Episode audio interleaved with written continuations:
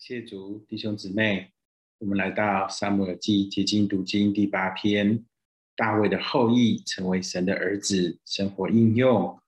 在撒下七章，我们看见大卫有心为神建殿，但神阻止大卫这样做，反告诉大卫十二到十四节的话：我必兴起你腹中所出的后裔接续你，未必坚定他的国位。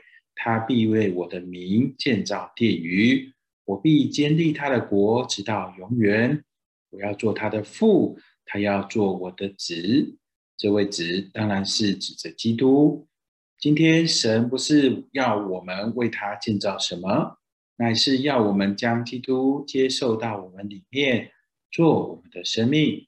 这生命要将我们重生、圣别、变化、磨成。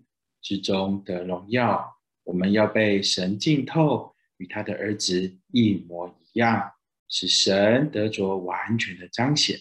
但这需要我们有以下几点与神的合作：第一，呼求主名，主对一切呼求他的人是丰富的。你得救了，你有神的生命，这个生命在你里面要加多。怎样加多呢？呼喊主名，要常常呼喊主名。环境许可可以大声，环境不许可就小声喊。总要常常呼喊主名。第二，你要照着灵生活行动，不要照着你的感觉，不要照着你的意见，不要照着教导，不要照着看法，要照着灵。比方你要和太太吵嘴，你只要一照着离，这个嘴就没得吵了；一照着离，气也生不来了。姊妹们想要摆个长脸，只要一照着离，长脸就摆不出来了。你里头有这个灵，要照着这灵生活行动，一切照着灵就不能生气了，一照着灵就不能乱谈了。怎能照着灵呢？只有一条路。不光呼喊主名，还要祷告。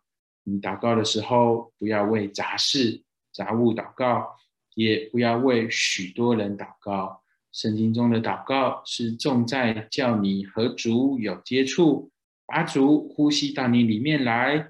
学习有这种的祷告，就是来接触主、呼吸主。常常祷告、时时祷告、不住的祷告，他就一再的供应你。